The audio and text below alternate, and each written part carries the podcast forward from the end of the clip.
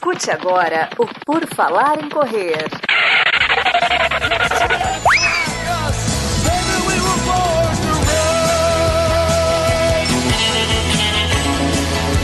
Are you ready to run?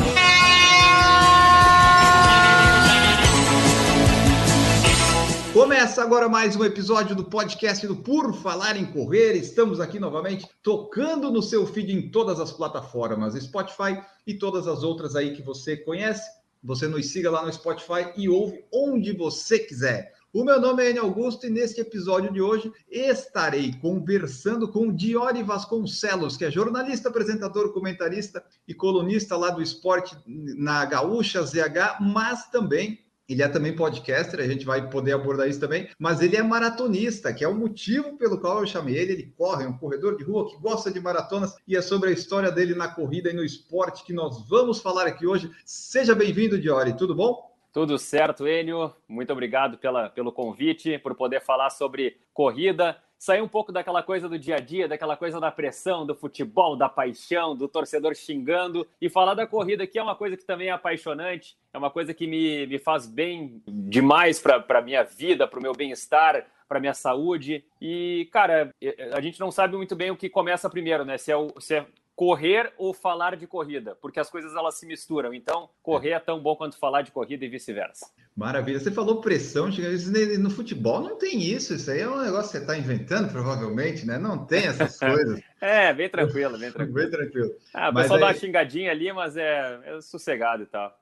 Já umas, sabe, of... né? umas ofensas que, assim, é melhor a gente não, não botar no ar aqui, porque senão tu vai ter que editar o episódio. Então, senão vão ficar, vão ficar frio aí. Não, esse a gente não edita nada, a gente bota o exinho de explícito, sabe, lá no podcast. Ah. Azar, né? né? Daí, mas então é isso, o pessoal que não conhece, né? Quem conhece, provavelmente o Diori conhece lá da Rádio Gaúcha, do, da Zero Hora e tal. Ele fala lá de futebol, tu é comentarista de arbitragem hoje lá e apresenta o esporte, né? Isso, isso eu, sou, eu sou comentarista de arbitragem, eu fiz o, o, curso de árbitros da Federação Gaúcha de Futebol em 2012 e desde 2013 eu sou comentarista de arbitragem. E além disso eu sou apresentador, apresentador do programa Show dos Esportes, que é o programa que vai ao ar às noites, das 8h10 às 10 da noite, apresento junto com o Luciano Périco. E apresento também o Pré-Jornada, que é, é, o, é o programa que vem sempre antes do do jogo, né, da, da, jornada esportiva da Rádio Gaúcha, do futebol da Gaúcha. Eu sou, sou um dos apresentadores do Balanço Final, que é o programa que vem depois do futebol da Gaúcha, que é o programa onde a gente ouve a coletiva, ouve é, a repercussão, ouve a análise e aquelas coisas todas que o torcedor, principalmente o torcedor do Rio Grande do Sul que acompanha a rádio, sabe como é. Ah, então, ó, então é isso aí, pessoal. Quem conhece o Diori provavelmente conhece por isso. Né? Não sei se as pessoas que acompanham e xingam ele no futebol sabem que ele corre ou não, né? Mas é, eu, eu sei que ele corre, é por isso que a gente convidou ele para participar aqui. Então, hoje nós vamos falar é, é de corrida. Até o Pedro Espinosa, que está aqui, ó, o, não o Pedro Espinosa lá da, da Atlântida, da Atlântida. O, nosso ouvinte aqui. É, ele falou: o Diori tem paz na corrida porque lá não tem VAR. Né? E a gente vai, vai, falar um pouco sobre isso. Às vezes o GPS pode ser o VAR, né? Dependendo da é. prova e tal, mas é bem mais tranquilo. Bom, e daí vamos começar aqui. Vocês que já estão ouvindo notaram, né, que ele é radialista apresentador, porque a voz, né, a entonação, o jeito de falar, uma voz bonita, você já nota a diferença. Quando nós falamos com pessoas da rádio, da TV ou locutores de corrida, dá para notar que dá uma elevada assim, e eu até vou falar menos, vou ficar só fazendo pergunta, né? Vou... Ah, cara, mas sabe que eu vou te falar assim que é, é, meio piloto automático, assim, porque a gente que trabalha com rádio, trabalha com voz, a gente acaba tendo assim uma obrigação de tentar ser o mais claro possível e, e, e, faz isso todos os dias por, por horas e horas e horas com o microfone na mão. Então acaba que já sai no, no, no automático assim essa essa essa tentativa essa, essa fala mais clara, essa tentativa de, de, de expressar mais claramente, né? A gente acaba nem notando. E até eu te confesso que para mim é para mim é até surpreendente, até curioso alguém dizer assim: "Ah, essa voz", porque eu tô acostumado assim com aquela ideia assim: "Ah, o locutor de rádio da antiga era aquele cara que tinha uma batata na boca assim, sabe, né? Que fala: "Oh, estamos aqui com não sei o quê", que falava com aquela voz assim mais mais mais impostada e tal. E hoje a gente não tem mais tanto isso assim. Então até até me surpreende assim esse esse, esse elogio aí em relação à, à voz, à forma de falar e tal, porque a gente nem, nem se dá conta que tem uma, uma voz assim mais mais preparada para a rádio, assim, vamos dizer, né? É, exatamente. Até eu estava ouvindo uns podcasts em inglês, de vez em pus, eu vou ter que tentar ser um. Eu acho que eu até sou claro e falo bem, assim, mas tipo, se algum estrangeiro quiser ouvir o podcast, ele tem que tem que estar tá bonitinho, né? Tem alguns em inglês que algumas palavras eu perco, mas o contexto eu consigo entender. Daí eu pensei, putz, eu tenho que falar, tentar ser o mais claro possível, né? Porque se a pessoa não conhece o idioma, talvez facilite para ela. Mas enfim, vamos lá que eu já enrolei demais aqui nesse início. Ô, Diori, conta para nós, é, quando é que começou aí teu envolvimento com a corrida de rua e com o esporte? Porque provavelmente tu foi para o jornalista, para o jornalismo porque gostava de esporte também, né? Isso, com certeza. É, eu, eu sempre, assim, o meu, o meu contato com o esporte, como boa parte da, da, das, das, das, crianças, assim, começou com o gosto pelo futebol, né? Eu jogava bola no colégio, escolinha de futebol, treino, essas coisas assim que, que, que as crianças uh, acabam gostando. E sempre fui um cara muito, muito ativo desde criança, que sempre pratiquei esporte e, e cresci nesse, nesse meio. E obviamente que a prática esportiva do futebol, gostar de futebol, gostar de assistir futebol, de acompanhar futebol, fez com que eu desenvolvesse afinidade para que eu fosse, assim, aos poucos rumando e migrando a minha vida para o jornalismo esportivo né, e para o jornalismo propriamente dito. É claro que chega um momento da vida assim e de repente assim, tá, mas o cara é apaixonado por futebol, o cara joga futebol, o cara tra trabalha com futebol, respira futebol. E aí tem uma virada de chave importante na vida que é quando a gente precisa encontrar algo que nos, nos dê algo a mais. E, e, chegou um momento que praticar futebol, jogar futebol, já não estava me dando esse algo a mais, né? Já estava sendo um negócio assim que, de repente, o cara estava se machucando, ficava quebrado demais, enfim, eu tava, tava, tava assim, tava realmente enchendo o saco de jogar futebol, para ser bem uhum. honesto, assim. E eu, e eu vou te dizer que quando eu era criança, eu jamais pensei assim, ah, que um dia eu fosse parar de jogar futebol. E aí a corrida começou a entrar na minha vida. A corrida entra na minha vida, primeiro, como uma tentativa, assim, de, de, de me manter ativo quando eu não podia jogar futebol, né? Até ali meus, meus 18, 20, 20 e poucos anos, eu seguia jogando futebol, seguia jogando bola.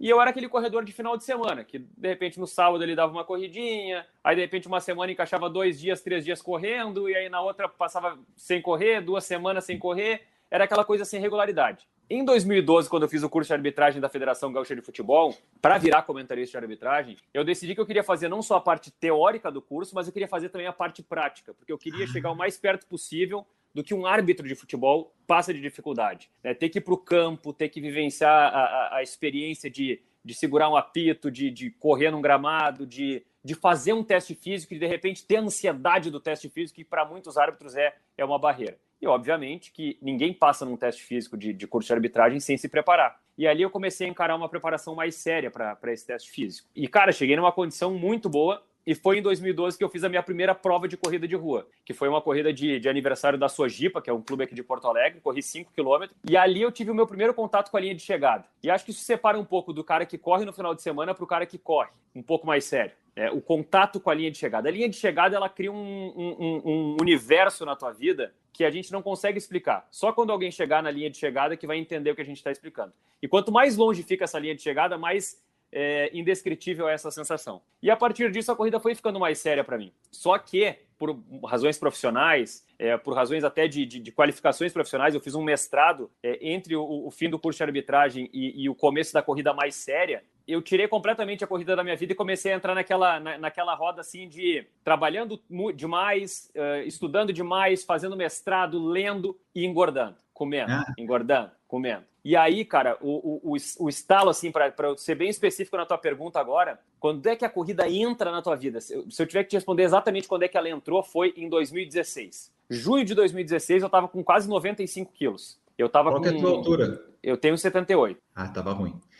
tava bem ruim, tava bem ruim. Para ter uma ideia, assim, eu, eu, eu falo isso assim, é, é até engraçado, mas é, tinha momentos que eu tinha dificuldade, cara, de amarrar o cadarço do tênis, porque eu não sou um cara alto. E aí, quando, quando eu tentava me abaixar para amarrar o tênis, trancava na barriga, na coxa, né?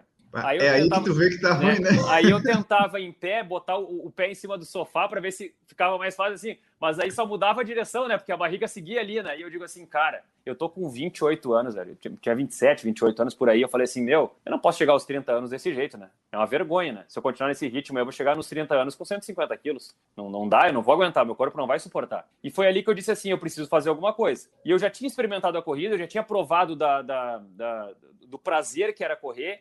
E principalmente, do, do, do, resultado que a corrida traz para quem quer essa finalidade, que é perder peso. E eu pensei, eu preciso botar a corrida na minha vida para tentar endireitar a minha saúde, principalmente. E aí, em junho de 2016, eu começo a correr, e aí eu perco, eu, cara, assim, ó, eu perdi 15 quilos em dois meses. E corri 300 quilômetros em dois meses. Não é um volume absurdo, mas para quem estava parado com 95 quilos, correr, tu correr uma média de 150 quilômetros por mês ali, foi o fundamental para que eu perdesse, perdesse peso. E óbvio, fechei a boca, né? É, parei de tomar cerveja, parei de comer porcaria, comecei a comer certinho, medidinho, tudo certinho as refeições e perdi 15 quilos. E, cara, no momento que eu perdi esses 15 quilos e segui correndo, fazendo, e comecei a fazer prova de 5 km, prova de 5 km, eu comecei a ficar rápido. E eu, claro, assim, rápido para um corredor amador, né? Mas eu tava, eu, eu fiz assim, eu fiz quatro ou cinco provas de, de 5 km em 2016, todas elas para baixo de 20 minutos. Então eu comecei a ficar num, num, num, ritmo legal ali, sabe? Comecei a encaixar bem os treinos, começou a ficar legal. E aí, quando chegou o final de 2016, eu falei assim, cara, agora vai chegar verão, final de ano, Natal, Ano Novo, eu vou relaxar. Então, para não relaxar, eu vou botar a meta que eu vou correr a maratona de Porto Alegre de 2017. Eu nunca tinha corrido uma maratona, o máximo que eu tinha feito era 21 quilômetros. E aí eu disse: vou correr a maratona de 2017 e a maratona de 2017 vai ser a transformação da minha vida. Porque a partir da maratona de 2017 eu tenho certeza que eu jamais vou ter 95 quilos de novo. E aí, cara, tô até hoje correndo. E aí comecei a treinar regularmente, entrei para assessoria de corrida e já corri cinco maratonas. Mas tu entrou para assessoria em que momento específico? Porque pelo que eu vi até agora, parece que tudo tu fez por conta, né? Até ali 16, 17, ou tu já tinha tudo assessoria? Tudo por conta tudo por conta. Eu, a primeira maratona foi por conta também. Eu, eu, tenho, um, eu tenho um amigo que, que corre também, que é, o, que, é o, que é o Maurício, e ele, ele já tinha feito maratonas nessa época aí, e ele sempre tentava me trazer para a corrida. E é engraçado que quando o cara tenta te trazer para a corrida, né, parece aquele cara que está na, na piscina, né, é, a água tá gelada e o cara tá lá dentro e o cara te chama dizendo que a água tá ótima, mas tu não acredita nele, tu não, tu, tu não quer ir. Uhum. Só que depois que tu entra e tu acostuma, tu começa a querer trazer os outros junto. Então o meu, o meu amigo esse Maurício falava toda hora, vamos correr, vamos correr, vamos correr. E eu, tá, vamos lá, ficava protelando, aí começava meio, meio devagarzinho assim e tal. Até que quando eu decidi que eu ia correr a maratona, o Maurício era a referência que eu tinha de cara que já tinha corrido a maratona e que estava próximo da minha relação de amizade, assim. E aí eu cheguei para ele e falei assim, cara, eu quero correr a maratona, como é que, o que, que eu faço? Como é que eu faço para correr a maratona? Daí falou assim, cara, olha só, eu peguei uma planilha na internet, essa é uma planilha de 16 semanas. Como faltam só 12 semanas para maratona, tu pula as primeiras semanas da planilha e começa a partir da, da quinta, que daí vai dar bem certinho na, na maratona.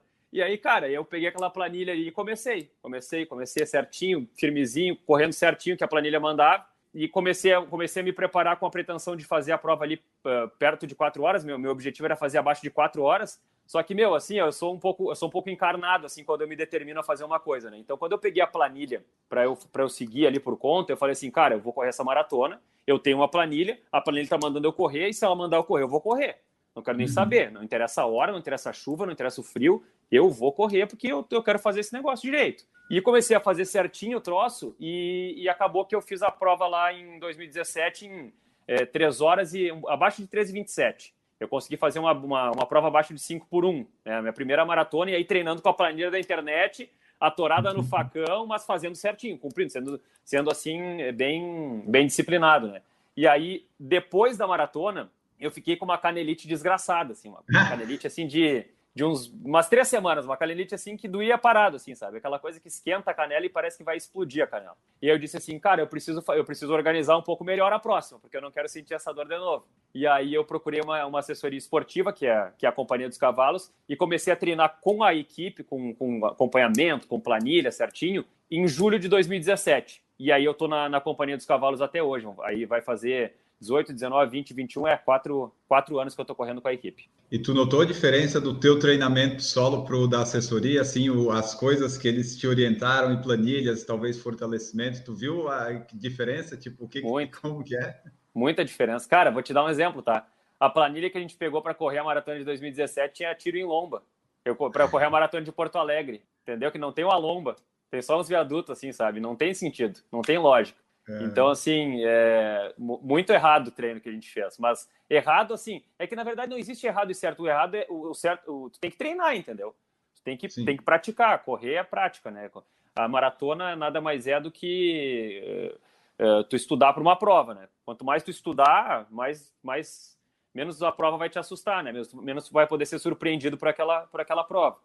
E, mas é muita diferença, né? Muita diferença. Treino intervalado, treino, os treinos de tiros mais, mais determinados, com, com, com pace mais específico também, porque até então eu fazia muito aquela coisa assim, dizendo para ele, ah, é, um quilômetro forte e um quilômetro trotando. É, subjetividade total, né? Porque o forte para mim era correr para a morte o tempo todo. É. E, o, e o fraco era tipo assim, eu, recuperar o pulmão. Então, assim, eu come... se eu tinha que fazer 10 tiros, um forte e um fraco, o primeiro forte saía muito mais forte que o último forte.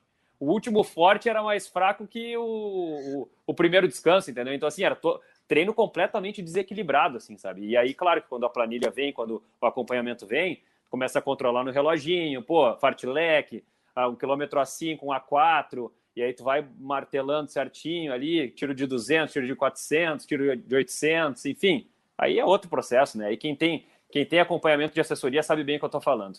É, eles até têm meio que, às vezes, meio que o padrão do treino e tal, mas sempre tem a questão da, do teu ritmo, né? Tipo, pode ser o mesmo intervalado para toda a turma, mas aí tem o teu é. ritmo baseado na tua semana, essas coisas todas, né? Isso dá para melhorar bem daí, né? Seguindo nossa, uma nossa, facilitou muito. Não, e tanto que assim, ó, eu saí da eu saí da minha primeira maratona em 2017 para 3 horas 26 alto. Eu tinha 5 km abaixo de 20 minutos e eu queria fazer o sub 40 nos 10. E aí, hum. em abril de 2018, eu já fiz o sub 40.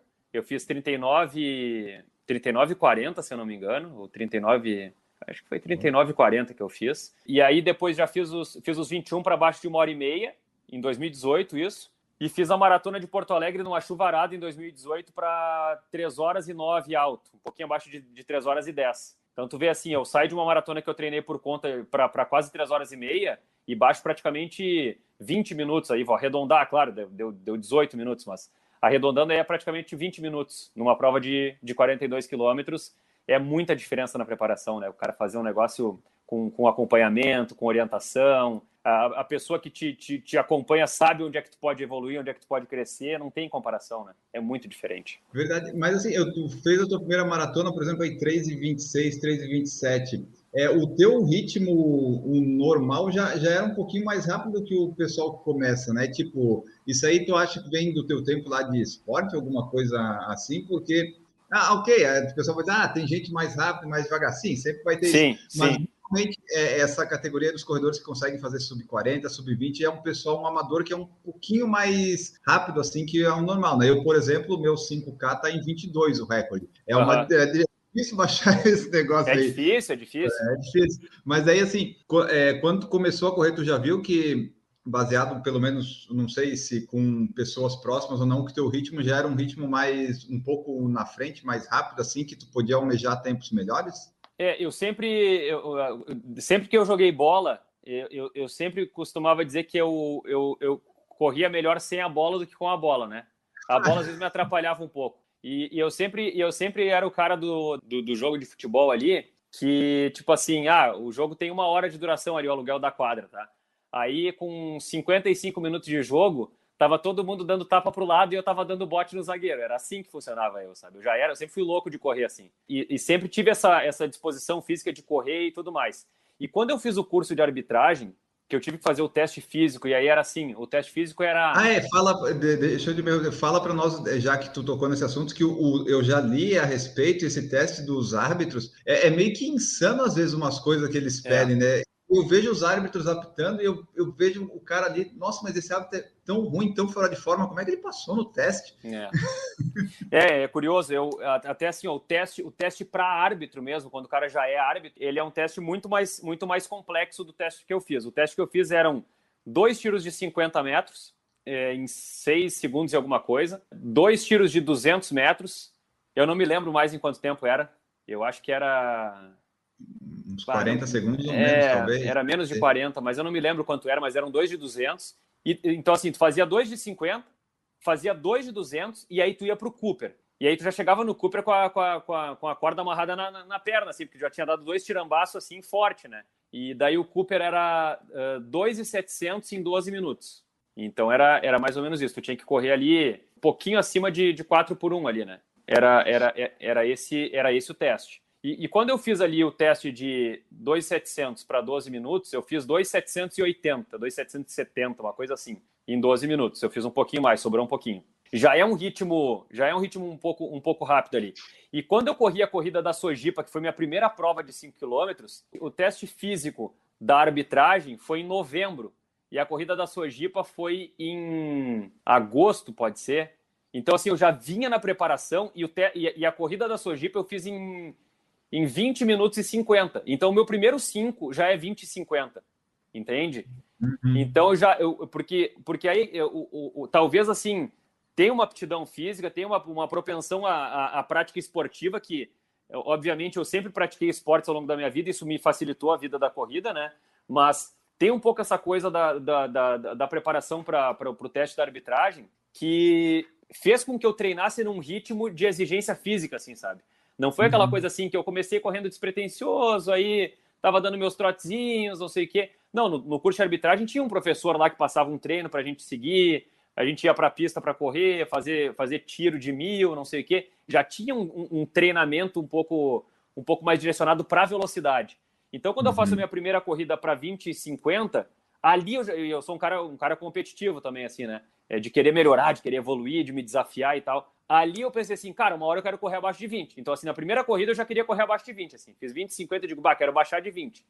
Então já, já, foi, já foi mais ou menos assim. Então tem, tem um pouco disso, assim, sabe? Dessa. De quando eu começo a correr depois em 2016 e começo a perder peso, eu digo assim, cara, agora que eu tô perdendo peso, que eu tô magro, que eu tô legal, e eu já corri lá atrás da Sojipa em 20, 50, agora meu objetivo vai ser correr abaixo de 20, porque eu vou ter que emagrecer mais, vou ter que correr mais, vou ter que me esforçar mais, porque para mim, assim, o, o, a, meta e o objetivo é o que é o combustível para eu não, não, não desistir, não parar, né? E assim, eu estava vendo aqui, ó, o 12, o 2,700, 12 minutos dá um ritmo médio de 4,27, eu fiz aqui na, na calculadora. É basicamente um teste de TAF, né? Só que seguido com é. os tiros, né? É, né, para complicar o pessoal. É, daí eu vi assim, ó, tu fez já cinco maratonas, você falou. Pelo que eu percebi, maratona é a distância que te pegou, é a, é a que tu mais gosta, né?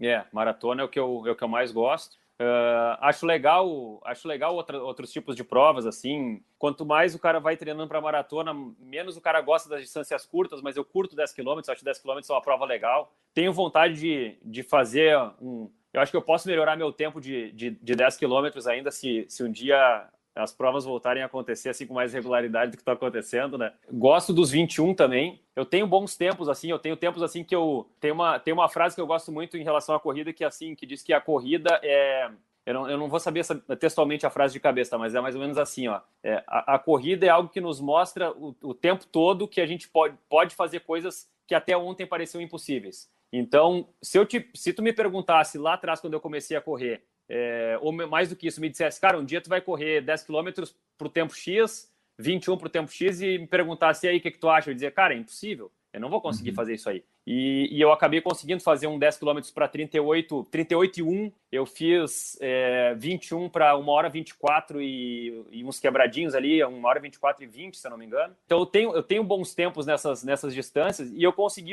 consegui o sub 3, que eram assim. Uh, mas assim, eu acho que ainda dá para melhorar um pouco. assim Dá para dá baixar da barreira dos 38 nos 10. Eu acho que dá para dá baixar dá para fazer um sub 4 nos, nos 21, assim, um pace abaixo de 4 nos 21. E maratona eu não sei se eu consigo fazer outro sub 3 assim. Eu, eu, eu, tenho, eu tenho muita vontade de fazer um sub 3 em Porto Alegre, porque eu bati na trave em 2019 e depois acabei fazendo em, em Amsterdã.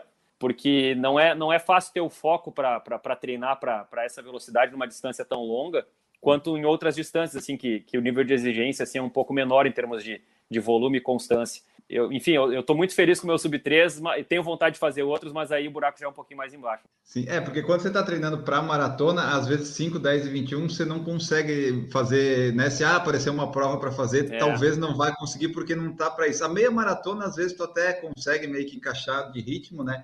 Mas é. 5 e 10 é difícil tu melhorar se está treinando para maratona, maratona, né? É. Sabe que meu 5 acaba que eu, eu tenho meu 5 para 19 alguma coisa. O 5 é, é, é, curioso, assim, porque eu, eu fiz uma prova de 5 km em Porto Alegre esses tempos, pra, porque eu, eu falei assim, bah, eu tenho, eu tenho um tempo legal nos 10, um tempo legal nos 21, tô com meu sub 3 aí, tá? Eu vou fazer um 5 agora para botar no currículo, assim, sabe? Tipo, pô, meu, meu 5 km tá proporcional ao resto, assim, né? E aí eu fui fazer uma prova de 5 km, deu 19 alguma coisa, só que a prova teve 5 e 200, cara. Quando o Ah. meu relógio bateu os 5, eu pensei assim, tá legal, né, cara? Só que daí eu olhei, ainda tinha mais uma curva inteira pela frente. Eu falei assim, cara, tá louco, cara. Os caras querem me matar, né? E aí deu, deu 19, deu, eu, eu- deu 19 alguma coisa assim. Se, se tivesse tido os 5 km que eles prometeram, eu teria feito abaixo de, de 19, que eu já ficaria, já, já consideraria um, tempo, um tempo bacana, assim, já. Mas aí ficou esse, ficou essa, essa situação aí. Eu não, no fim das contas, justamente pelo que tu falou, Enio, é muito difícil tu encaixar um, ci- principalmente o 5. O 10, começo de ciclo, tu consegue encaixar um 10 porrada, sabe? Metade do ciclo, um 21 forte, te dá confiança, sabe? Te coloca numa, num, num cenário assim, tu dizer, não, cara, pô, eu consegui fazer esse, 10 esse 21 aqui, pô, se eu seguir nessa pegada, eu vou, a, a prova vai ser, vai ser legal, vai ser. Vou, vou conseguir entregar o que eu tô prometendo, assim, sabe? E, só que o 5 é muito difícil, cara. O 5 é muito difícil porque o 5 te, te rebenta, né? Tem que treinar muito específico pro 5, né? Então é muito, muito diferente. E tu vê, ó, deu o negócio ali no teu GPS, o GPS é o VAR da corrida. Ele não é 100% confiável, mas a gente sabe É. que quando dá uma distância muito maior ou menos, É. é porque o pessoal deu uma errada aí. Deu uma É. errada, né? Deu uma errada. Deu uma complicada. Bom, vamos falar aí da- das tuas maratonas, para tu, já que é a prova que tu mais gosta, por enquanto a tua preferida e que tu fez o sub 3. Fez em 2017 Porto Alegre 3,27, depois 2018 melhorou para 3,9. Aí provavelmente 2019 foram duas, é isso? Isso aí, exatamente. Porto Alegre e Amsterdã. Tá, por, daí essa de Porto Alegre, a terceira, você foi já tentando sub 3? Fui tentando sub 3, que foi, foi a maratona do pelotão sub 3. Daí a gente, a gente encaixou um pelotão na, na, na, na, na Companhia dos Cavalos, tinha oito, oito, oito corredores. E foi, foi legal assim, porque a gente criou uma, uma, uma equipe que, pô, a corrida é um esporte individual, mas a gente criou um conceito de time ali né, naquele pelotão. E a gente corria junto, encaixava treino junto, fazia tudo é, com, uma, com uma energia muito legal, assim. E tanto que até teve, teve na, na, na- reta final da preparação ali, teve o pessoal do, do Globo Esporte aqui da, da, da RBS TV, que é afiliada da, da TV Globo, fez matéria sobre a maratona, sobre a nossa tentativa de fazer o Sub-3 no pelotão. A gente queria tentar os oito fazer o, o Sub-3 e acabou não dando. Aí quatro conseguiram o, o Sub-3, desses que estavam no pelotão, e outros quatro não conseguiram. E aí eu estava entre esses quatro que não conseguiram. Então foi, foi a corrida que eu tentei pela primeira vez assim o, o, o Sub-3. Eu saí muito longe, é, janeiro Cara, janeiro eu tava muito fora de forma, muito muito longe, e eu comecei a treinar pensando assim, olha, eu vou, e tanto que eu não, tanto que eu entrei no pelotão, para ter uma ideia, Enio, no longo de 30 quilômetros. Até o longo de 30, eu tava fazendo para 4,30 meus treinos. E aí eu comecei a ficar, eu comecei, só que eu comecei a ficar um pouco melhor assim, né? Porque eu, fui perdendo peso, fui encaixando treino. E cara, naquela época eu estava muito obcecado por tentar chegar o mais perto do sub 3, porque eu pensei assim, eu, eu, eu acho que vai dar, entendeu? Eu acho que vai ser difícil, mas eu acho que vai dar. E eu, eu tava treinando umas oito vezes por semana, nove vezes por semana. Eu fazia seis corridas por semana e mais uh, três uh, treinos de força. E eu tava treinando um absurdo, assim. E aí começou a ficar bom. E aí, quando chegou no, no longo de 30, eu falei para os guris assim: me bota no grupo que eu vou, vou tentar fazer com vocês o de 30. E aí, o de 30 a gente encaixou para 4 e 14 ou 4 e 13, uma coisa assim. Eu disse assim, cara, eu acho que acho que dá para tentar. E aí, dos, dos, dos, longos que vieram pela frente ali, encaixei o, o, o, o 32 eu não encaixei, o 34 eu encaixei, o 36 eu encaixei, e depois a gente foi descendo e tava, tava, tava encaixado ali, só que eu me, eu, eu, me quebrei muito, assim, sabe, nessa, nessa reta final, porque na hora que eu, na hora que eu subi esse degrau aí para encaixar com eles, teve, teve uns treinos que eu sofri demais, assim, e aí ali pagou um preço, né? Cobrou um preço porque eu, eu precisava ter chegado um pouquinho mais inteiro na maratona. Então, se tivesse assim, se tivesse mais 10 dias para eu dar uma, uma polida ali, uma, uma recuperada no, na carcaça, eu tinha, talvez eu tivesse conseguido em, em Porto Alegre, mas aí não, não teve jeito, não teve como. Qual foi o tempo que você fez nessa? Deu, deu 3 horas 2 e 50. 3 horas 2 e 50. É, é dá 2,50, a pessoa até pode pensar, ah, é pouco, mas na verdade é. não é, né? Faz muitos quilômetros. Eu estava vendo aqui, a média que precisa é 4,16, né, para o sub 3. Então, nos teus treinos, pelo que eu vi, estava saindo, mas não estava é. saindo tão folgado quanto talvez devesse, né? É, é, que, é que assim, ó, a, a gente tinha o balizador dos 4,15 no treino, né? A gente tentava encaixar 4,15 e à medida que o treino ia desenvolvendo, do, nos quilômetros finais a gente tentava dar uma apertadinha, porque daí dava uns 4,14, 4,13, dava, dava, dava uma margem legal. O problema da, da, da conta do sub-3 é a seguinte: 4,16, em tese, é o tempo para tu fazer o sub-3. Só que a maratona ela nunca tem 42 e 195. Ah, é, no GPS no sempre tem no GPS, vai dar mais, né? No GPS ela vai dar 42,600, 42,700, 42,500, depende da curva que tu faz, depende do, de uma série de, de circunstâncias. Então, se tu tá batendo 4,15, 4,15, 4,15, no final tu vai chegar e vai faltar. Então, tu tem que, tu tem que sobrar um pouquinho. O ideal é tu tentar... Uh, o, o ideal mesmo assim, é uh, para ter uma ideia, eu até não me lembro de cabeça aqui agora, mas se tu pegar o meu GPS da maratona de Amsterdã, se eu não me engano, o tempo final foi 4,12 no, no, no GPS, o 4,12 ou 4,13. E sobrou 1 minuto e 38. Deu, deu 2 horas 58 e 22. 4,12. Um, é, 1 minuto e 38. Só que, claro, é, tu pegar o GPS e pegar o tempo que se considerar 42, 195 ali dá uma diferencinha.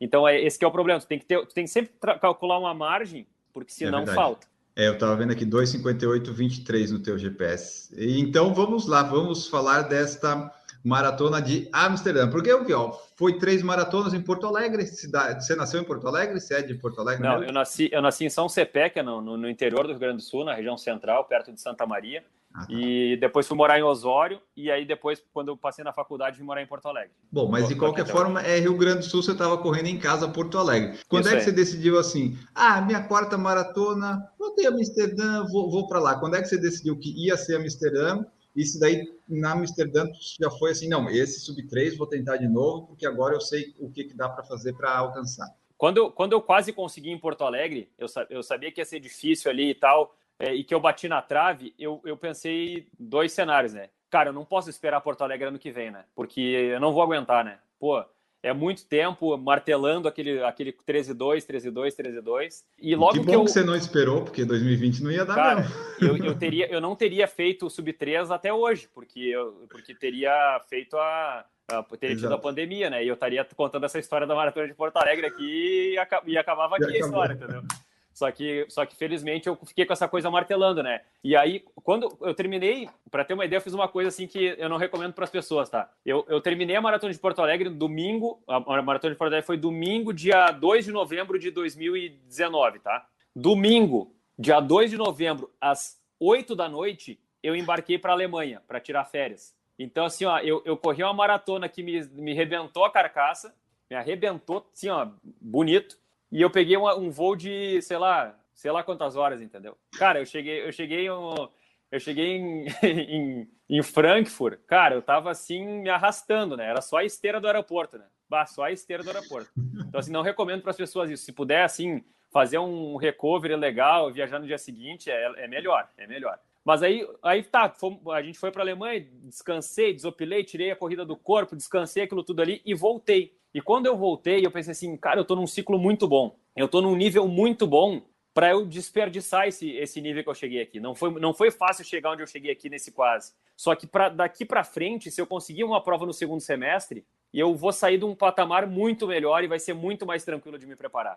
E eu comecei a pensar, pô, Buenos Aires, comecei a pensar, Punta, Punta era muito apertado, não daria tempo de, de, de fazer um ciclo inteiro, eh, Buenos Aires daria e tal. E eu comecei a pensar férias para o segundo semestre. E aí eu lembro que, que eu e minha esposa a gente começou a pensar e tal, e lá pelas tantas a gente falou assim: ah, a gente, a gente queria muito ir para a Bélgica, né?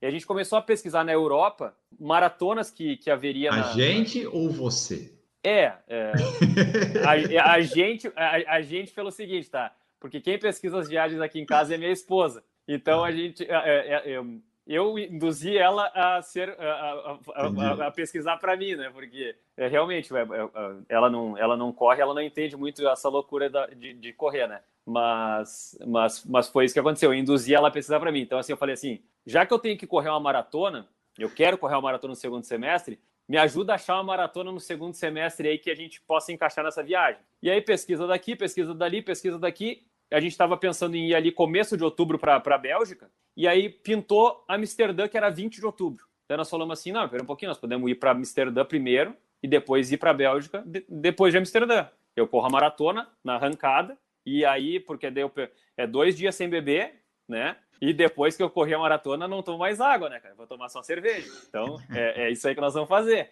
Esse era o planejamento. E foi isso que aconteceu. Eu me inscrevi para Amsterdã, a inscrição foi bem tranquila, não tinha seleção, não tinha nada, era inscrição direta. Me inscrevi para Amsterdã, aí a gente, dia 20 de outubro, a gente comprou a passagem para chegar dia 18 de outubro em, em Amsterdã, E, cara, e aí deu bem certinho, porque eu, eu comecei o ciclo é, muito à frente do que eu estava lá em janeiro, né? Comecei depois de um uhum. quase sub 3. Então eu já estava já tava no peso legal, já estava no ritmo legal, os meus, os meus tiros estavam fortíssimos naquele momento, assim. E, e, e, os meus longos, assim, cara, eu vou te dizer assim, ó, é, eu, eu encaixei quatro ou cinco longos na maratona de Porto Alegre, no tempo que eu deveria. E na maratona de Amsterdã, eu não encaixei dois ou três, entende? Então, assim, é muito diferente a preparação. A preparação foi, foi, foi lá no alto. E aí foi muito mais tranquilo de, de, de, alcançar esse resultado, ainda que eu tenha feito uma sobra aí só de, de 1 minuto e 38, né?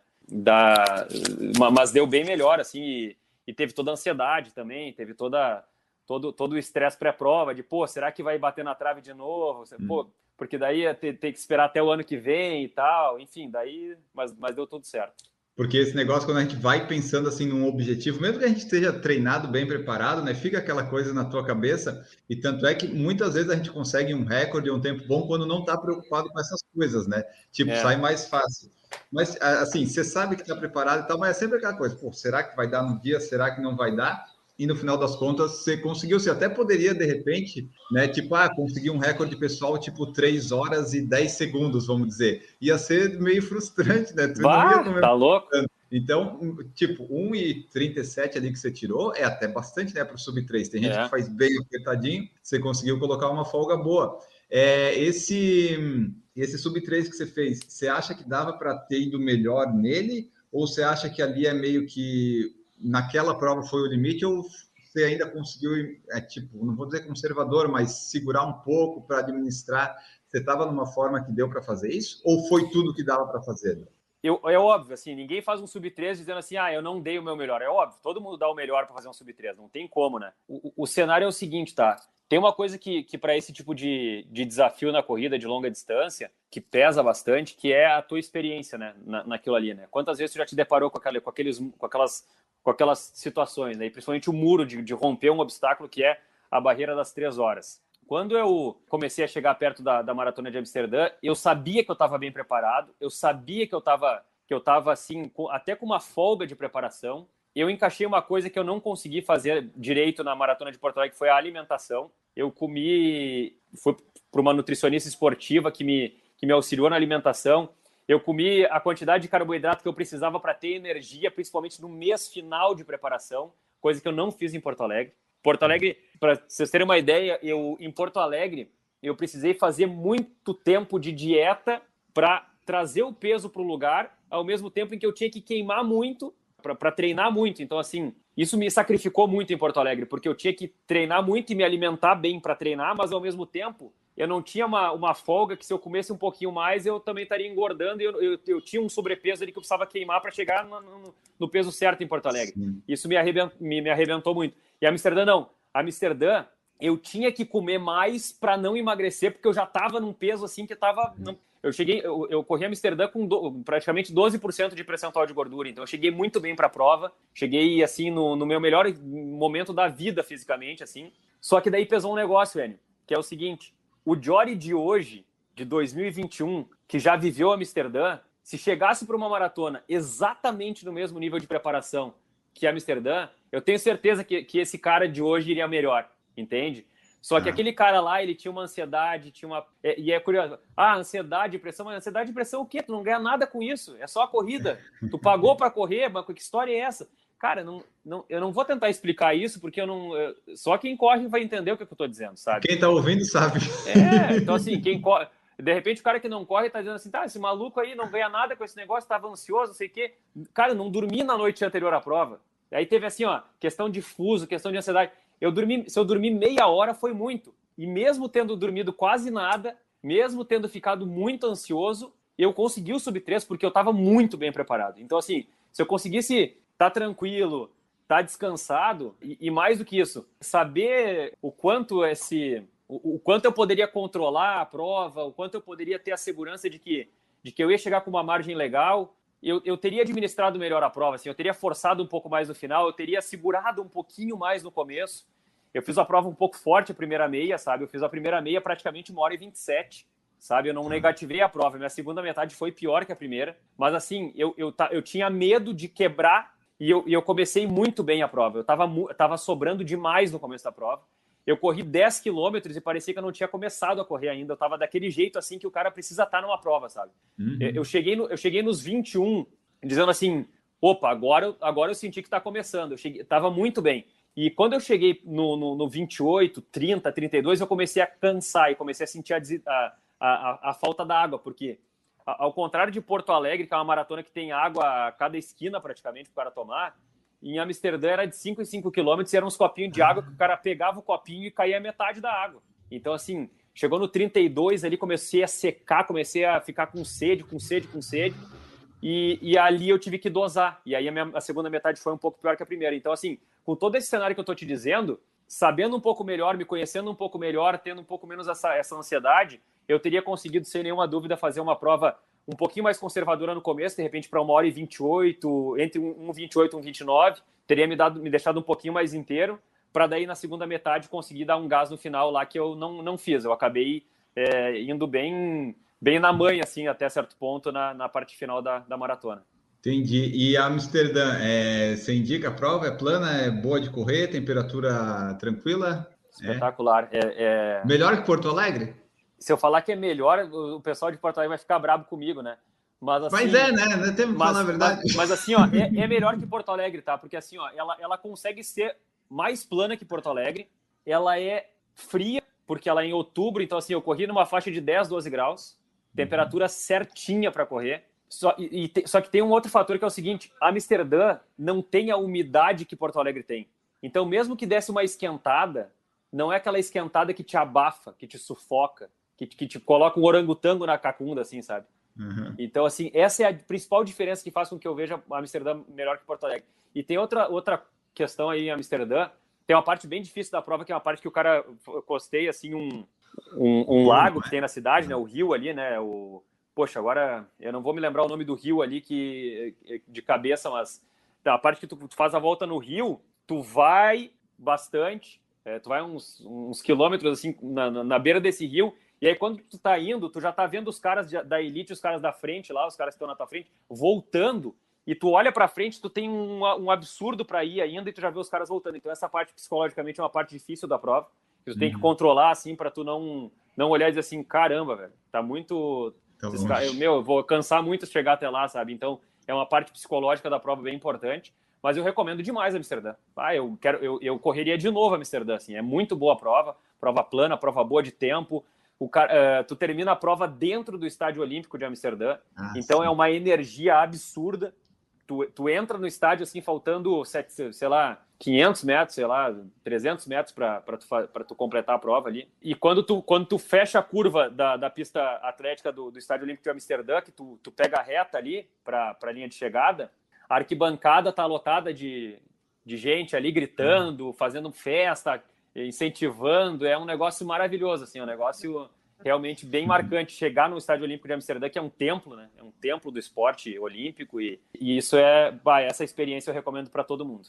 E vamos falar de uma outra experiência agora, porque você colocou no, tem ali no perfil do Instagram 5 vezes 42 quilômetros. A gente chegou em Amsterdã, deu 4. Veio deu a pandemia. Quatro. A gente vai ter que descobrir de onde é que saiu essa quinta, né? E daí contextualiza para nós, porque né? E ali fevereiro, março chegou a pandemia, todos nós corredores que tínhamos planos de qualquer coisa, não temos mais nada até 2021, né? Meio que é. morreu tudo. Então, como é que foi o teu contexto de pandemia para tipo, se ficou parado, se foi correr, daí como é que foi para chegar a fazer esse negócio que você vai contar aí agora? Cara, a primeira coisa que eu fiz, ele foi, foi a seguinte, assim, né? Eu, eu tentei me manter treinando o máximo que eu podia dentro de casa teve um momento que fechou tudo, né? Não tinha para onde correr. Assim, ó, literalmente não tinha para onde correr, porque tinha restrição para tudo, tinha uh, uso de máscara, uma série de coisas, a academia fechada, tudo fechado. E a primeira coisa que eu consegui fazer foi encaixar os meus treinos funcionais com o meu personal por vídeo dentro de casa. Então, eu fazia meu funcional na minha sala de casa, com o peso do corpo, tudo certo. Isso, isso resolveu o problema. Teve um momento da pandemia que eu fiz que nem aquele chinesinho maluco lá que corria dentro de casa, dentro do apartamento, assim, sabe? Uhum. O apartamento, o apartamento que eu morava uh, quando começou a pandemia, ele tinha 70 metros quadrados. Então eu ia da porta de entrada do apartamento, pegava, atravessava a sala, passava pelo corredor, chegava no quarto, fazia a volta e voltava. E aí dava mais ou menos umas, é, dava uns 10 metros isso aí. Então tu pega e faz 10 metros de ida, 10 metros de volta, calcula, multiplica para dar 10 quilômetros, 12 quilômetros, que foi o que eu fiz dentro da sala de casa. 12 quilômetros. E só que, claro, isso aí tem um limite, né? Uma hora tu diz assim, não, não, eu preciso parar de correr que nem um rato, né? E aí o que, que o cara faz? O cara compra uma esteira para correr que nem um Mudou hamster. totalmente. né? Daí eu, eu decidi assim, eu, eu, pensei assim, eu comecei a botar na ponta do lápis, né? Eu preciso, eu preciso correr de alguma forma, eu preciso, preciso continuar me, me exercitando. Vou comprar uma esteira. Só que a esteira é cara, né, meu? E daí começa a, a olhar preço, orçamento e tal. O resumo da história foi que eu orcei 500 modelos lá e tal, e acabei achando uma que era uma esteira profissional, que chegava a 18 por hora, que ia me atender para pandemia e para depois da pandemia, que eu quisesse ter uma esteira, eu ia ter uma esteira legal para me quebrar o galho em dias que está 40 graus e o cara não consegue sair para a rua, ou então aqueles dias que está uma chuvarada, ventania, um inferno, e tu diz assim, não, vou dar minha, roda, minha rodadinha ali na esteira hoje que tá bom, tá legal, tá, tá honesto. Uhum. Então, é, foi, foi, esse o investimento que eu fiz na esteira, e a partir disso eu comecei a treinar na esteira em agosto de 2020. E aí eu e aí tinha a maratona de Porto Alegre tinha sido transferida, eles anunciaram que seria virtual, eu me inscrevi na maratona virtual. Uhum. E aí eu acabei fazendo a, a, a, a inscrição na maratona para justamente como eu te falei lá no começo, para ter o foco de não desistir, de não relaxar e de não fazer com que a pandemia me sugasse, né, me, me, me engolisse. E aí eu comecei a fazer o ciclo de esteira. E aí eu fiz todo o ciclo na esteira e corri a maratona na esteira. Corri Eita.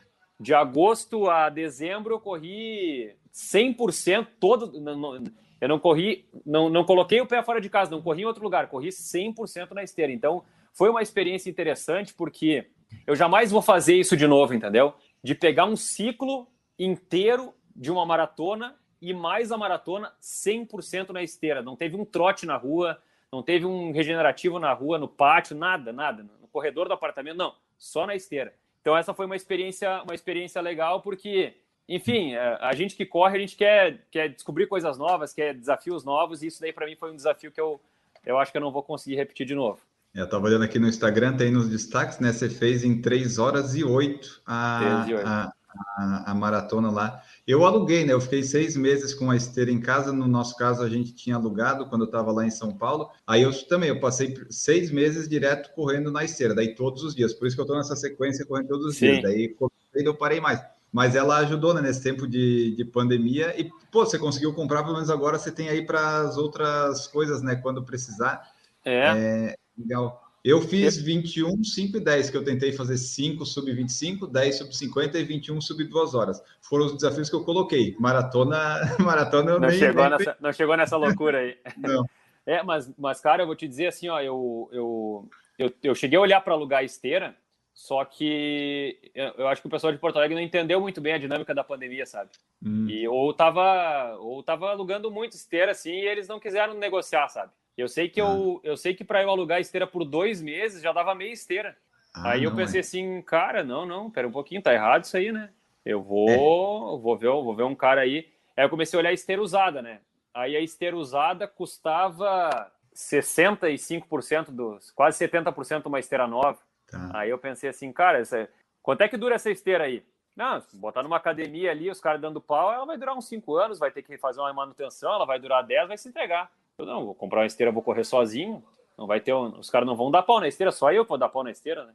Então ela vai durar 10 anos, né? Eu vou, fazer, vou botar os negócios que tem que botar, vou fazer a manutenção que tem que fazer. Então eu vou, eu vou gastar esse dinheiro aí. Aí fiz a conta ali dos 10 anos, dividi por é, aquelas coisas, né? Fiz a conta ali, Boa. quanto é que ia custar a esteira por dia, quanto é que ia não sei o quê. Mas o resumo da história para ti é o seguinte, ó. Nós estamos em 2021 e a esteira já se pagou, cara. A esteira já se ah, pagou. Ah, Tudo que eu corri nessa esteira de lá para cá, eu já, eu já corri 1.500 quilômetros da esteira em um ano. Claro. Sabe? Que então, agora assim, você até pode correr na rua, mas tem dia que é melhor na esteira, isso. né? Tem essa praticidade. Claro, agora, agora, e agora tem isso, né? A esteira, eu, eu, nesse ano eu corri 70% do tempo na esteira. Então, assim, eu corri 1.500 quilômetros na esteira. Eu, teve momentos que eu corria todo dia na esteira, então todo dia ela estava ali, né, na pancada. Agora não, agora eu corro uma vez por semana, às vezes duas na esteira, o resto na rua. Então agora a tendência é que ela dure ainda mais, porque tu não, tu não vai estar tá martelando ela toda uhum. hora também, né? Então, ela, mas vou te dizer, é o melhor investimento. Já, já se pagou a minha esteira, já resolveu o problema. Já tive que trocar a tábua, quebrei a tábua já. Um, um ano eu já quebrei a tábua da esteira ali, de, aquela, aquele MDF que tem ali entre a, entre a lona uhum. ali.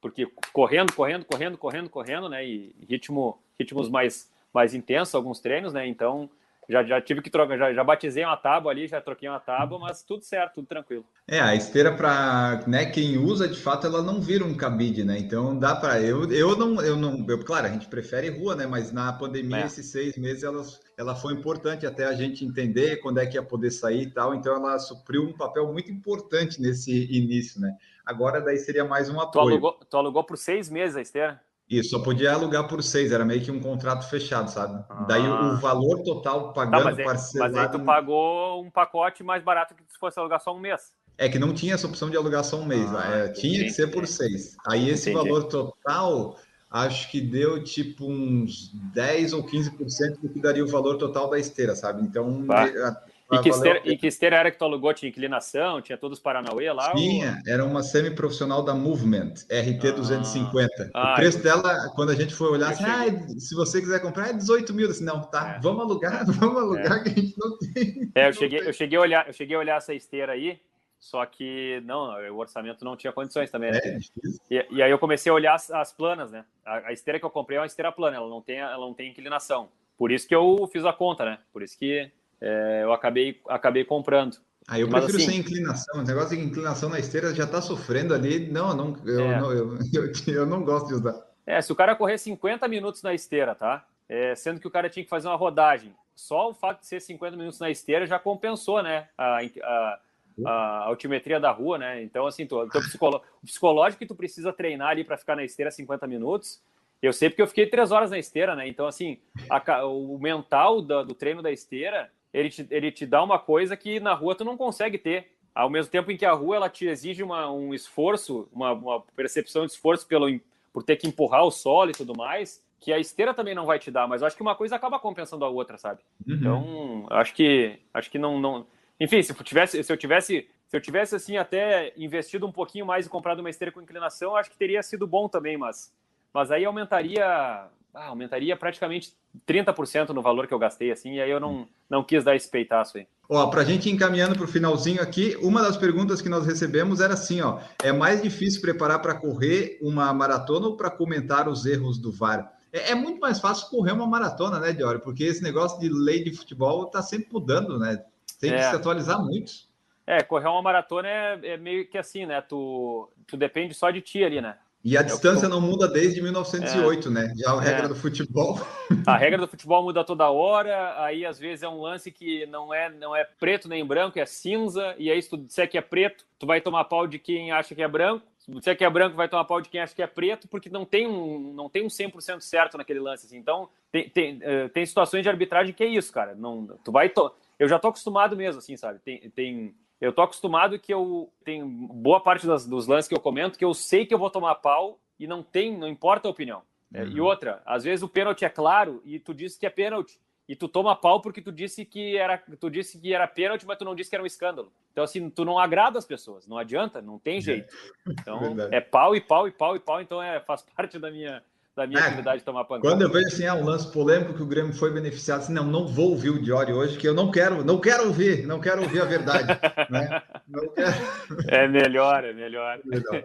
Sabe que se eu, se eu não diga. comentasse arbitragem, eu também me xingaria também. Então eu tô, eu, eu lido bem com isso. É, ó, o Maurício, que hoje não, não conseguiu chegar aqui a tempo, mas estava aqui no chat, ele está fazendo jornalismo, né? Está cursando lá, ele falou assim: férias, jornalista não tira férias. Jornalista consegue tirar férias, Jorge? Consegue, pra... consegue. Né? É, não é, não, é tão, não é tão simples assim, né? Porque tem uma série de variáveis, assim, principalmente eu que trabalho com futebol, às vezes tem que tentar ver quando não tem jogo mais decisivo. Mas tem que tirar férias, todo mundo acaba tirando férias. E, e aí, claro, que quando tu tira férias, pela, pela carga de trabalho, por, até pela minha atividade assim de esporte, eu, eu trabalho muito final de semana, trabalho feriado.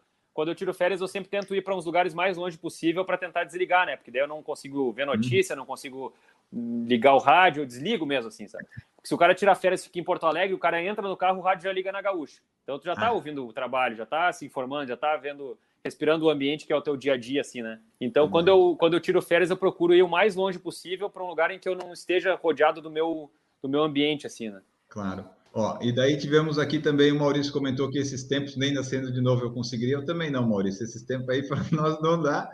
Uh, Enio Gomes colocou aqui, ó, opa, de hora eu corri com você essa maratona de Porto Alegre, tava show. Que legal. Aí, ele falou, legal. ansiedade é terrível. É terrível, terrível, terrível.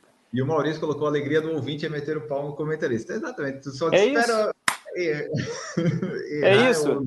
Porque, porque o comentarista está tá ao alcance do, do ouvinte, né? E é, faz, faz parte do, da, da função, né? Como eu disse, se eu não fosse comentarista, eu daria um pau no comentarista. Então, eu não posso hum. também. Claro que tem um limite, né? Eu, é, eu daria o pau, eu entendo tomar pau e tal, mas assim, a gente não, não, é, não é obrigado também a, a gostar, né? Então, às vezes a gente acaba tendo que bloquear algumas pessoas que se, se passam. Às vezes o cara vem e te ameaça no direct, diz que vai te, vai te matar na rua, vai te quebrar na rua. E aí tu tem que, de repente, dar uma, uma olhada com mais atenção se esse cara tá falando sério, se tu tem que procurar a polícia, né? Ou se tu tem que tirar uma onda com ele, ver se ele tá de zoeira e tal. Então tem de tudo, assim, mano. O cara não é obrigado a gostar, mas a gente entende, na maior parte das vezes, assim. E, e é legal ser criticado, sabe, Enio? Eu, eu lido bem com a crítica, eu volto e meio eu recebo críticas educadas e, e para mim é tranquilo isso. Eu, eu agradeço para as pessoas quando elas mandam uma crítica que me faz pensar, me faz refletir. Eu acho que a gente está sempre evoluindo. Eu, eu acredito muito na corrida como metáfora da vida, né? E na, na corrida a gente tem que estar tá sempre em movimento para estar tá evoluindo. E na vida não é diferente. Ninguém uhum. tá, ninguém tá, ninguém é, um, ninguém é uma pessoa completa, uma pessoa é, sem defeitos, sem, sem erros. É, quando a gente consegue alguém que faz um apontamento educado e, e te diz uma coisa que tu diz assim, poxa vida, cara, esse cara, talvez esse cara tenha razão, preciso pensar, preciso melhorar e é, é muito bom, né, cara? Muito bom, porque, porque tudo que nos puxa para cima nos faz crescer, né? É, o ambiente do, da corrida é bem mais, né, bem mais amistoso, amigável, né? É, Ó, com certeza. Para a gente ir terminando aqui, então, para te liberar, o Maurício comentou que o avô dele, em uma entrevista no Couto Pereira, deu um corridão e um repórter na arquibancada durante uma entrevista, ambos jornalistas esportivos, que o avô do Maurício é lá do Curitiba. Ou ele foi presidente, ou é presidente de honra, o Maurício vai depois comentar que aí. Que legal né, ele tem uma relação lá com o Curitiba que está vai subir, né, Maurício? Vai subir para cair, mas é, é, faz parte, né, Maurício? Faz parte nesse negócio aí. Joy, para a gente encerrar mesmo de fato, o, o que, que você está planejando aí na corrida para o ano que vem, vamos dizer assim? Já colocou alguma maratona em mente? Ah, não coloquei, cara. né? 2022 parece que as coisas vão voltar, mas quais é. são seus objetivos aí? É, meu objetivo, se voltar, é correr duas maratonas ano que vem. Não faço ideia do que. Eu quero correr Porto Alegre, daí, porque teoricamente deve, deve ser a coisa mais, mais fácil de encaixar. Mas eu te confesso que eu não, não pensei ainda, cara. Não pensei ainda, porque é, eu ainda quero correr uma maratona esse ano, ainda não sei qual. Agora eu comecei a uhum. encaixar um pouco melhor a, a preparação. Vou tentar encontrar alguma coisa até o final do ano. Se eu não encontrar nada até o final do ano, eu estou um pouco assim, devagar, porque eu estou ainda acreditando que pode ter alguma coisa até o final do ano. Mas é. não sei, né? Senão vai sobrar para esteira. É, senão vai sobrar para esteira, vai sobrar para o virtual. Se eu não conseguir nada até o final do ano e eu conseguir alguma coisa na arrancada de 2021, 2022 ali, de repente dá para fazer um ano de três maratonas. Ano que vem, esse ano eu não corro. Aí eu corro uma em janeiro, corro uma em, em junho, corro uma em outubro, novembro, sei lá. Dá para fazer. É, no então, Brasil agora não sei se vai ter mais. Em Floripa tem a 42K, mas eu não sei de fato se vai sair no final de novembro. É, Teve novembro. agora, né? Teve Blumen, Brusque, teve Brusque há pouco tempo, mas aí era tudo em cima, né? Então você precisa é. mais para o fim do ano. A maratona do Rio, ó, tá aí, ó, maratona do é, Rio. De repente, de repente resolve meu. Tranquilo? Tá ótimo, azar. É. Depois, depois de correr 42 na esteira, o sol não é nada. O não, sol é. Verdade. Pode vir o sol que tá gostoso. Tá. E para fechar aqui, uma para perguntar aqui, que tipo de tênis, qual os modelos você gosta de usar? Que isso aí eu queria ter perguntado antes, acabei que eu não encaixei, mas eu não quero deixar passar, porque eu sempre gosto de saber que tipo de modelo assim você está gostando de usar, ou qual você gosta, ou gostou mais.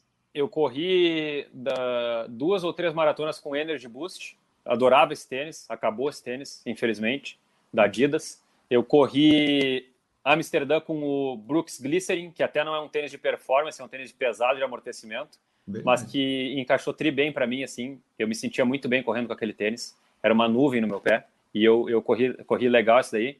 Corri a maratona da esteira com um Pegasus Turbo e agora eu tô começando a entrar numa pegada um pouquinho de tênis mais de performance, assim. Eu peguei, eu tô, tô com o KR5 da fila agora, que eu, esses dias eu fiz um teste de 3 mil com ele, parece que tu tá de pé descalço, tu não sente peso. É espetacular o tênis, muito bom. Eu tô com o Ghost da Brooks também, que é um tênis um pouco menos estruturado que o Glycerin e e te dá um pouco mais de, de, de rendimento, que eu acho, que eu acho bacana também. E, e, o Pegasus que eu fiz o ano passado a prova é um tênis que, para quem está um pouco mais focado em melhorar tempo e ter um pouco menos assim de, de preocupação com amortecimento, é um tênis legal assim em termos de, de intermediário para performance, assim, para o meu caso, né, para o meu perfil, uhum. biotipo de corrida, que, que funciona bem. É, mas, mas enfim, é, mas tênis o cara tem que estar tá sempre. O ideal é Sim. é ter uns três ou quatro assim para ir para ir girando, para ir rodando os tênis ali e, é. e não, não gastar muito. Eu contei aqui onde eu tô hoje aqui na praia, eu acho que eu trouxe 16 lá de casa, ainda ficaram uns 6, 7 lá que eu tenho que mandar pro sapateiro. É sempre bom ter bastante tênis para variar, é sempre bom. Ó. ah, tênis tem que ter, tem que ter, tem que ter vários. Ah, tá. Ó, o Jones Michael entrou aqui agora e perguntou quanto foi o teste do 3 mil, se for possível compartilhar. Ele vai falar aqui, Jones, mas está lá no perfil do Instagram também. O teste foi de acordo com as suas expectativas, né? Foi, foi, foi até melhor, assim, porque, porque eu estava eu tava treinando pouco, assim, até, e, e eu esperava ir um pouco pior. É, se eu tivesse treinando direito, eu poderia ter ido um pouco melhor, mas eu consegui fazer em 11,8, então deu 13,43 por quilômetro. É, não foi o meu melhor teste, mas, assim, foi foi perto, foi perto disso. Então, eu, eu, eu esperava fazer em 11h30, para ter uma ideia, assim, que seria 3,50. Uhum. E consegui fazer quase 7 segundos abaixo aí do, do da expectativa por quilômetro. Maravilha! Então tá, pessoal, essa foi nossa conversa com Diori Vasconcelos, jornalista, apresentador e também maratonista, que vai deixar aqui o seu recado final, suas redes de contato. Diori, diz aí para nós onde é que o pessoal pode encontrar e também já menciona aí o teu podcast Bergamota Mecânica. Ah, isso aí, minhas redes sociais, o pessoal pode encontrar no Twitter, pode encontrar no Instagram, é arroba DioriV, D-I-O-R-I, e o V de Vasconcelos. Não tem erro, pode procurar lá Diori Vasconcelos que vai encontrar. Podcast Bergamota Mecânica, a gente fala de futebol, futebol além das quatro linhas. O pessoal pode procurar também no Spotify, nas plataformas alternativas. Vai ser uma honra receber a audiência aqui do teu canal, do teu podcast também, Enio, para acompanhar também o nosso trabalho. E, e a minha mensagem final é, é, é, de que as pessoas continuem correndo, que cada corredor que está nos assistindo aqui consiga é convencer mais um não corredor a ser um corredor, porque a gente vai fazer um mundo melhor. As pessoas são melhores quando elas correm, quando elas colocam energia para fora e quando elas se saboreiam com a endorfina. Boa. Obrigadão, Diori. A pessoa, provavelmente, o cara lá que torce pro Grêmio, pro Inter, quando você, oh, o Diori corre e a pessoa corre, depois, ah, tá, já nem vou tanto xingar ele, não, não, ele é, é uma, é. uma, boa pessoa, ele corre, não, não vou mais. Então é isso, pessoal. Nós ficamos por aqui. Um grande abraço para todos vocês e voltamos aí sempre num próximo episódio. Muito obrigado a todos e tchau!